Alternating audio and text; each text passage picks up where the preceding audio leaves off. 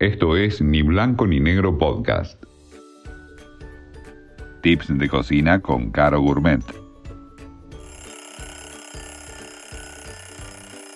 Un secreto para cuando haces frutos secos en tu casa que los querés darle algún gusto, tanto sea salado o dulce.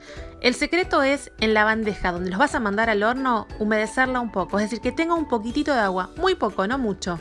La humedeces, le tiras los frutos secos, le pones ahí lo que quieras, azúcar, eh, especias, sal, lo que vos quieras, los mandás al horno 5 minutos, no más, porque si no se te van a quemar y listo, ya los podés comer con el sabor que vos quieras.